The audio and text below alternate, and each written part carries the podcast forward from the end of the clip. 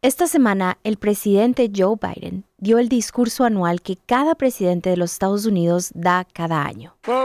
Amigos, la historia de los Estados Unidos es una historia de progreso, de resiliencia, de siempre avanzar, de nunca, nunca, nunca rendirnos. Es una historia que realmente es única entre las naciones. Somos el único país que ha emergido de cada crisis mucho más fuerte de lo que estaba en el momento en que empezó la crisis. Bienvenidos a ¿Qué onda Michigan? Un podcast de WKAR soy Pablo Castro. Y yo, Michelle Yokish-Polo, brindándote todas las noticias de la semana, entrevistas y reportajes relevantes para la comunidad latina de Michigan. Es viernes 10 de febrero del 2023.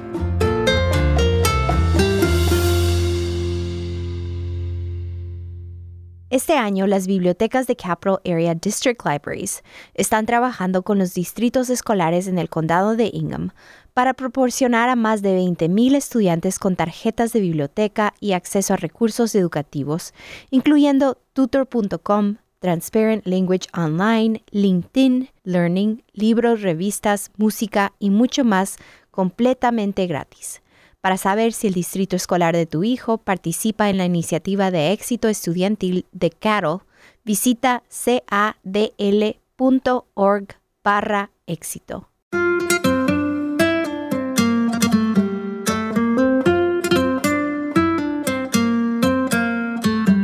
El discurso del Estado de la Unión es un mandato de la Constitución de los Estados Unidos en donde el presidente cada año, en este caso Biden, se debe parar frente al Congreso de los Estados Unidos y frente al pueblo americano para hablar de sus logros y sus planes para el futuro del país. Sergio Martínez Beltrán fue parte del grupo de reporteros que cubrió el evento para NPR, National Public Radio, también conocido en español como la Radio Pública Nacional. Y eso es lo que pasa eh, todos los años con presidentes republicanos y presidentes demócratas. Entonces sirve como esta celebración del presidente en turno y de sus, eh, y de sus fans, de las personas que lo apoyan, para demostrar que, que, lo que están haciendo está funcionando. Y eso fue exactamente lo que vimos eh, al presidente Biden hacer. Él habló de cómo su administración ha mejorado la economía del país, habló de cómo han logrado crear un récord de 12 millones de empleos. y eso es significante porque venimos de la pandemia en donde muchas personas perdieron sus empleos y básicamente esos 12 millones de empleos que el presidente habló incluye los empleos que se perdieron durante la pandemia y nuevos empleos. Esto es lo que dijo Biden específicamente. Entonces, veamos los resultados. No hemos terminado. No hemos terminado, pero la tasa de desempleo está en 3.4%, el punto más bajo en 50 años en cuanto al desempleo para los trabajadores hispanos y afroestadounidenses. Hemos creado más de 800.000 empleos. Este ha sido el crecimiento más rápido, más vertiginoso en 40 años. Durante su discurso, el presidente Biden habló mucho sobre cómo ha mejorado la economía durante su periodo presidencial, pero lo cierto es que aunque hay trabajos, la inflación continúa, los precios de la comida siguen altos y el costo de la renta también. Hay que comprar huevos, hay que comprar gasolina y estamos pagando más. Eh, y esa es la realidad, o sea, las personas debido a la inflación están pagando más eh, cada vez que compran sus compras, eh, que compran sus artículos de necesidad. Y yo creo que ese mensaje, ahí es cuando está un poco de esta división, en donde ese mensaje que el presidente dio, Big Picture, sí es importante y sí es cierto, pero no se traduce también para el día a día de las personas. Y de hecho, eh, aquí en Texas, que es en donde estoy, se hizo un, una encuesta recientemente en donde enseñó que solamente el 15% de las personas en el estado de Texas piensa que la economía está mejor este año que el año pasado. Desde que fuese elegido, el presidente Biden ha tratado de demostrarle al pueblo americano que él tiene la experiencia y puede trabajar de manera efectiva con los republicanos y los demócratas. Y eso es algo que el presidente Trump y otros presidentes no pudieron asegurar, ya que tuvieron mayores dificultades en la unión de ambos partidos la experiencia del presidente trabajando con el partido de la oposición, en este, en este caso el Partido Republicano, sí ha demostrado que ha, ha podido lograr ciertas cosas, como por ejemplo cuando hablamos de la violencia de armas.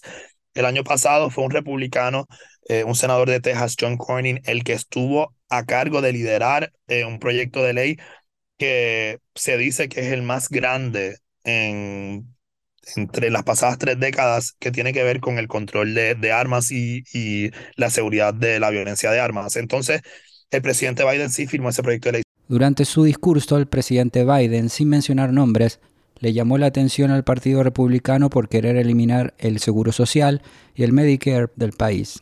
El Medicare es un programa gratuito de seguro de salud pagado por el gobierno para los ciudadanos americanos de 65 años o más. Aquí, es donde se pone un poco complicado porque sí es cierto que hubo una propuesta de un senador republicano que decía que cada cierto tiempo esos programas como Medicare y el Seguro Social debían terminar y que la legislatura debía volver a renovarlos.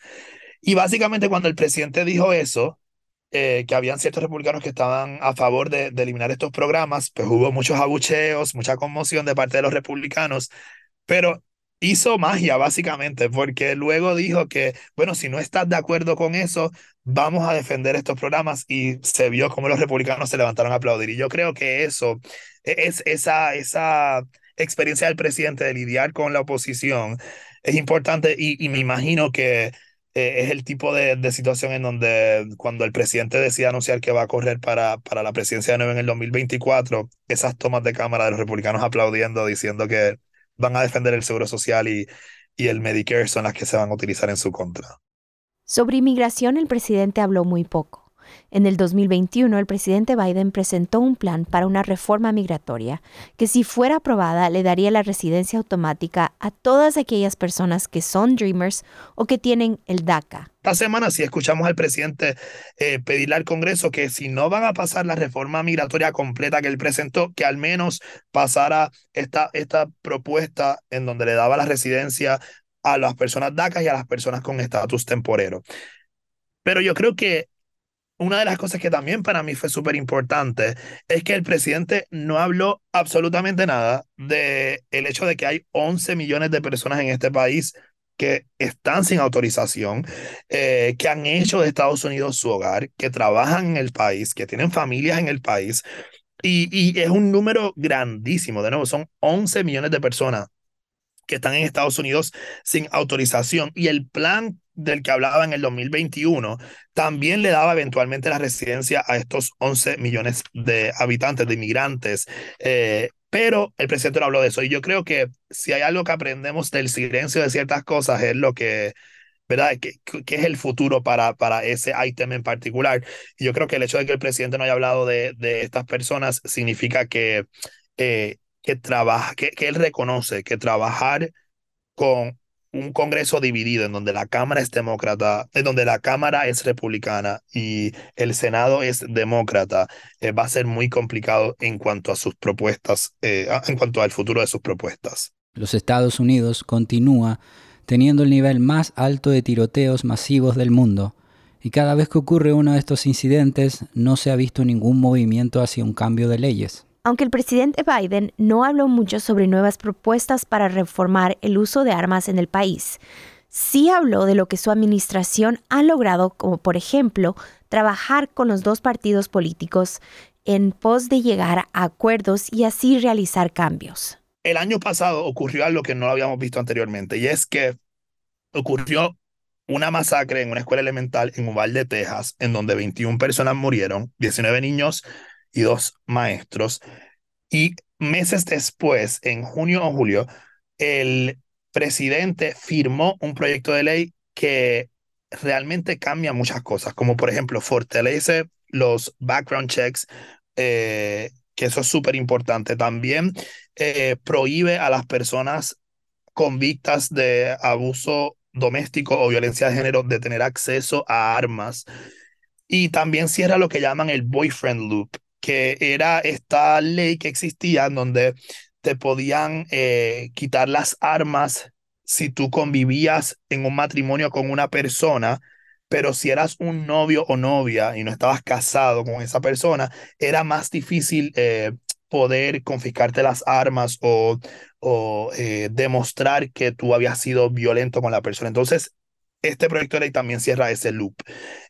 y, y eso fue de nuevo el producto de negociaciones entre Biden y la mayoría republicana eh, en, el, en, el, en la Cámara de Representantes y en el Senado. Durante cada discurso del Estado de Unión, es también común que el partido de la oposición presente su propio discurso. Y este año, Sarah Huckabee Sanders, gobernadora de Arkansas, dedicó su tiempo a negar todos los éxitos que Biden había recalcado en su discurso. Que fue el peor mensaje del mundo, que no le gustó lo que el presidente dijo, eh, mucha, por ejemplo, el, eh, el, senador de Texas, Ted Cruz, habló de, de, que él pensaba que el mensaje fue hecho sin tacto y que no fue basado en la realidad. Y, yo creo que eso era lo que se espera, ¿no? En, en este tipo de, de mensaje, de nuevo, el partido que tiene la presidencia habla de su celebración, habla de sus victorias y de sus logros, y el partido de la minoría, en este caso el Partido Republicano, va a hablar de cómo el mensaje no es cierto. Y esto es lo que hace, es algo político, este mensaje es algo puramente político,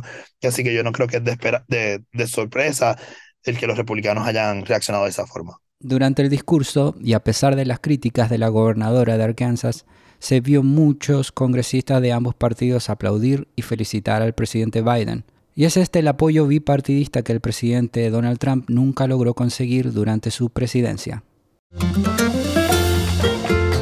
Este episodio fue producido por mí, Michelle Polo. Sofía Mireles nos ayuda en la asistencia de producción. Lo editaron Pablo Castro y Karel Vega. Escucha ¿Qué onda Michigan en todas tus plataformas favoritas de podcasts. ¿Qué onda Michigan es una producción de WKAR. Asegúrate de seguirnos en Facebook buscando ¿Qué onda Michigan? También puedes escucharnos en la radio todos los sábados a las 9.45 y los domingos a las 8 am sintonizando la estación 102.3 FM o la 870. Soy Pablo Castro. Y yo Michelle Polo. Hasta la próxima.